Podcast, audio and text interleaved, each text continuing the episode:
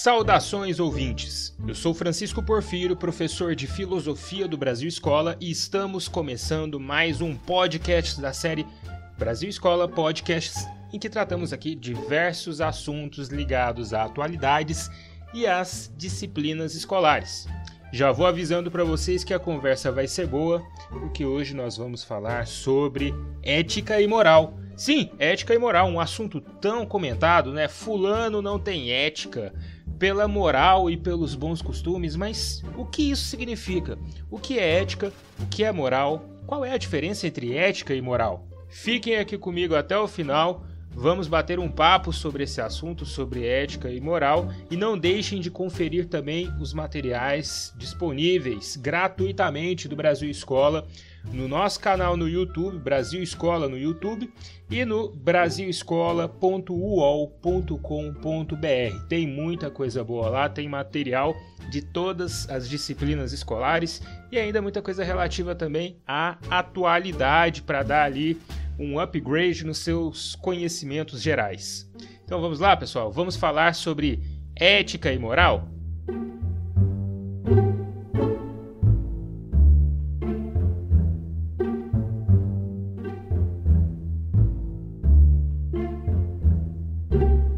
Primeiro temos que pensar na diferença, tá? Nós temos o termo moral hoje como uma representação dos hábitos e dos costumes de uma sociedade.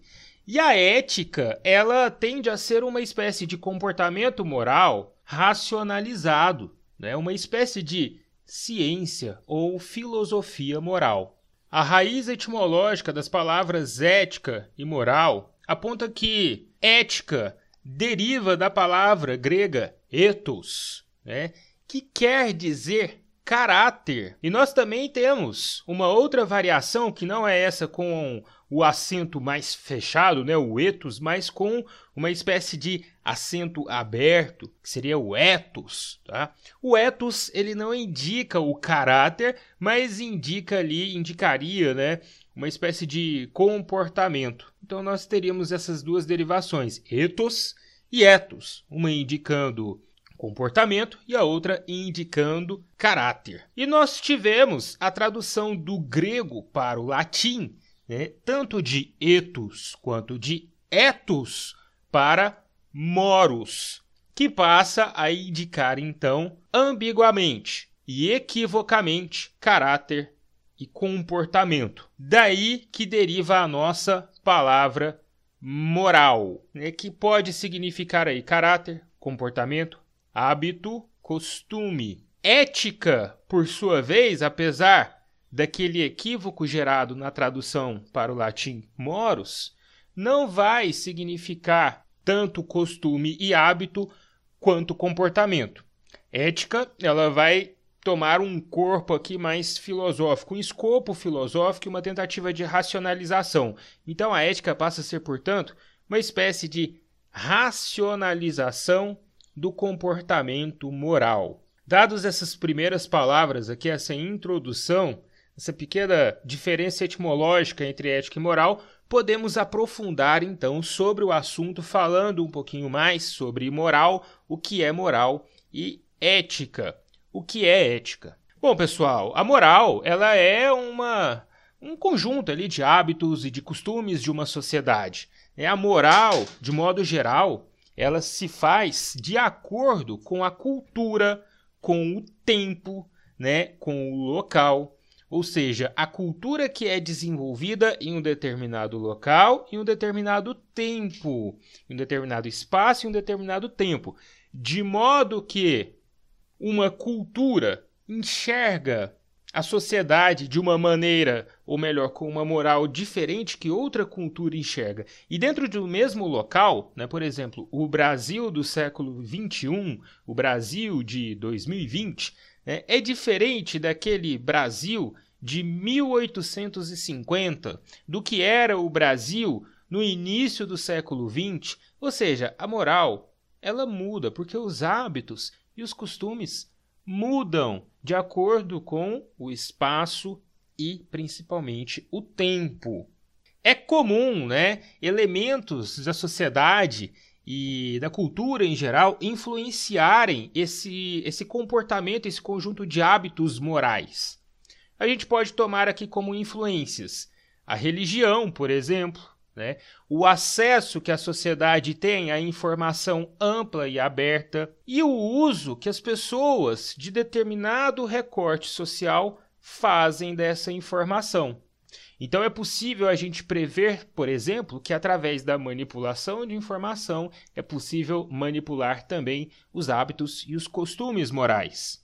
A moral, comumente, é exposta para as pessoas através de preceitos, os chamados preceitos morais, e ela pode se apresentar como formas principalmente de proibição e permissão de certas coisas. Por isso que nós ouvimos com frequência frases relacionando pessoas a um certo atentado contra a moral e os bons costumes. Fulano atentou contra a moral e os bons costumes.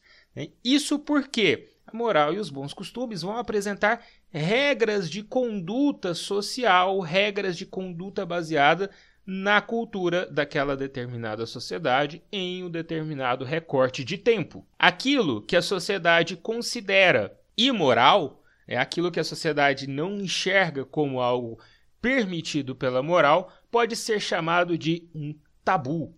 Né? E o tabu geralmente é aquela proibição moral que não pode ser sequer discutida, pois gera incômodo e mal-estar social. Um dos maiores estudiosos da moral na contemporaneidade foi o filósofo alemão Friedrich Nietzsche. Nietzsche fala em suas obras muito acerca da moral que construímos. Aliás, é importante sempre lembrar disso, gente. A moral, ela é criação humana, ela é construção de uma sociedade, uma determinada época, em um determinado local. Portanto, aquilo que consideramos certo e errado hoje, bom e ruim hoje, nem sempre foi assim. É por isso que Nietzsche ele se interessa pelo estudo da moral e da criação dessa moral judaico-cristã partir de um determinado local e tempo. E ele faz questão de mostrar que essa visão ela não pode ser entendida como natural, né? como algo que ah, foi criado por Deus, está lá e é assim pronto. Não, isso foi uma criação da religião, que é, por sua vez, criação humana em um determinado local, em um espaço, em um tempo. Por isso, em livros como Além do Bem e do Mal, ele vai tentar traçar essa construção. Em livros como Genealogia da Moral, ele tenta apontar qual foi o momento de criação disso que se toma por certo e errado, bem e mal. Em livros como o anticristo nunca se deixem levar pelo título, tá? Nietzsche não está expondo nenhum tipo de ideia para uma seita anticristã, ele mesmo não era o anticristo, nada do tipo. Ele está apenas apontando que a moral judaico-cristã é uma criação nem sequer de Cristo, porque Jesus Cristo, né, Nietzsche parece ter sido bem feliz ao comentar isso, Jesus Cristo não criou a igreja. Não, Jesus Cristo não criou a religião. Ele não vem para fundar uma nova religião, até porque ele era judeu. Ele nasce e morre judeu. Mas as pessoas, né, Paulo, Nietzsche coloca na conta de Paulo, principalmente Paulo e Pedro, teriam fundado ali aquela igreja e aquela visão moral a partir de um determinado tempo e lugar. E para pegarmos né, alguns exemplos, só para exemplificar, para ficar mais claro o que, que seria a moral, né, a moral em si, nós podemos pegar normas de conduta em relação ao sexo e à sexualidade. Por a moral sofrer uma forte influência da religião, ela tende a tratar o sexo e a sexualidade de diferentes maneiras. Em sociedades politeístas antigas, como Grécia e Roma, o celibato não era estimulado, ao menos não para os homens como é nas sociedades ocidentais cristãs, que se formaram a partir do crescimento do cristianismo na Idade Média. Hoje o celibato ele é celebrado como algo que deve ser mantido até a sacramentalização da união a partir do casamento. Né? Pelo menos essa é a visão de uma moral tradicional. É claro que nós, sociedade brasileira ocidental, conseguimos ultrapassar um pouco isso. Como a religião cristã baseia-se nas ideias de pecado original, e de que o afastamento dos pecados é necessário para a obtenção de uma certa graça divina, A moral, a gente acabou incorporando a proibição do sexo fora daquele matrimônio, fora do casamento, como uma norma. Daí deriva o tabu quanto à prática do sexo que não seja uma prática reprodutiva e que não tenha antes obtido a permissão divina. A homossexualidade também se expressa como um tabu nas culturas judaico-cristãs e islâmicas por conta dos preceitos dessas religiões. No entanto, na Grécia Antiga, a homossexualidade era um elemento cultural comum daquela sociedade, baseado inclusive em uma né, em um teor bem machista, patriarcal, de estímulo da homossexualidade masculina como forma dos homens completarem a si mesmos, né, de terem a plenitude nos seus relacionamentos, porque a mulher seria reservada apenas para a reprodução. Embora alguns teóricos digam né, que essa visão da Grécia não era verdadeira, e da verdade eu acho que o que está por trás disso é até uma tentativa né, de de tornar isso um tabu seguindo o preceito religioso, eu estou seguindo aqui Michel Foucault em História da Sexualidade, né, na, na trilogia História da Sexualidade, em que ele fala também dessa questão dos gregos e do tratamento da homossexualidade na Grécia Antiga. Podemos pegar também como fator cultural relacionado à moral a questão do tratamento à mulher. O domínio dos homens, esse domínio patriarcal masculino nas sociedades né, na, na, nas relações sociais com as mulheres, ele é bem antigo. É o que chamamos hoje de patriarcado, é a marca desse domínio que, durante milênios, colocou a mulher em posição social inferior, relegando ela aos espaços menores da sociedade. Se pensarmos que no Brasil, até a reforma de Getúlio Vargas, na década de 1930, as mulheres não podiam participar da política, e isso só começa a reverter no mundo no final do século XIX. A gente começa a entender que há uma questão de avanço muito recente nas concepções morais desse tratamento à mulher. E para isso, os movimentos feministas né, que ocuparam aí o mundo nos séculos 19, 20 e ocupam até hoje, eles vêm como a tentativa de buscar os espaços sociais e a garantia desses espaços também para as mulheres e não só para os homens. Né? Então, são os movimentos feministas que vão lutar lá contra aquela moral, contra aquela visão moral que deixava a mulher como cidadã de segunda categoria, cidadã de segundo plano, né? O que estaria expresso ali na filosofia de Simone de Beauvoir como o segundo sexo.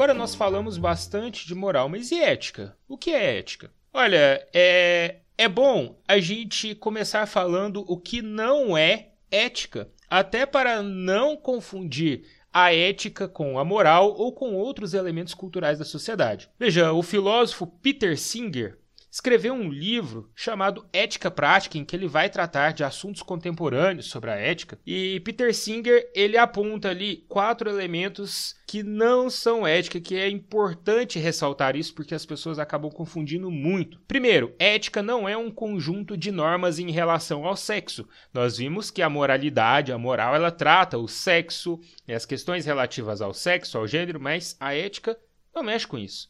Não cabe à moral é, uma proibição ou uma permissão em relação ao sexo e ao exercício da sexualidade. Isso é uma questão individual e não afeta o coletivo, porque a ética ela está muito mais preocupada com o coletivo, com a ação individual que impacta o coletivo. Segundo ponto, a ética não é uma abstração teórica bonita, bela, porém inexequível na prática. Essa ideia torta que muitas pessoas fazem, né, de achar que a ética é utópica, não. Se é utópico, então não é ético. A ética ela vai se preocupar sim com fazer o bem, com agir da melhor maneira possível, mas isso não é utopia.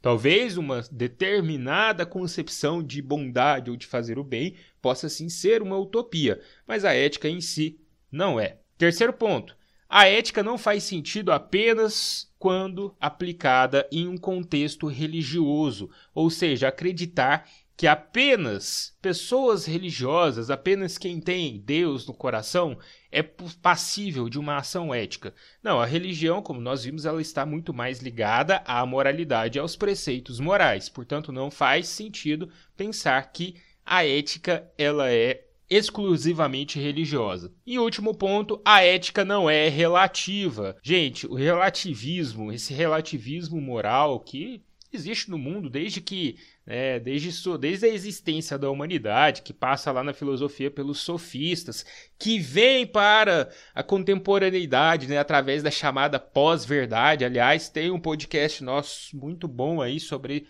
a pós-verdade, sobre a mentira da pós-verdade. Confiram lá depois se vocês não tiverem assistido. A ética, portanto, ela não é relativa, ela não pode ser tratada como algo relativo.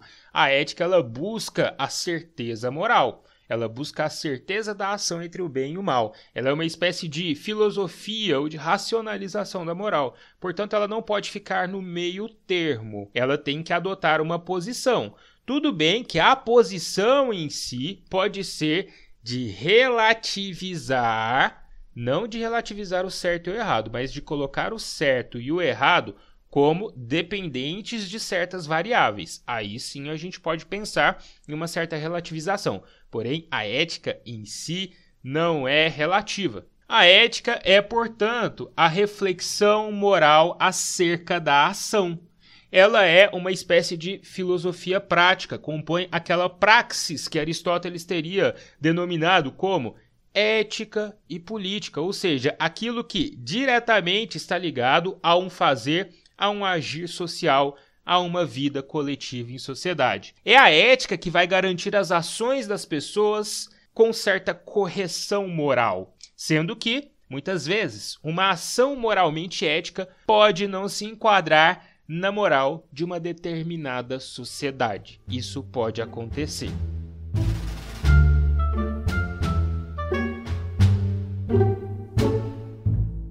Bom, pessoal, este foi o nosso papo aí sobre ética e moral, a diferença entre ética e moral. Espero que vocês tenham gostado. Deixem um joinha aí pra gente, compartilhem esse material e ó, segue a gente nas redes sociais também, que tem sempre novidade sendo postada lá. Facebook, Twitter Instagram. O Brasil Escola está presente em todas essas redes, tá, galera? Não deixem de seguir a gente nas redes sociais, não deixem de conferir o nosso canal do YouTube, Brasil Escola no YouTube, e acessem o site brasilescola.ol.com.br para obter materiais escritos aí, textos sobre os mais variados assuntos ligados às disciplinas escolares. Um abraço para todas e todos e até a próxima. Valeu!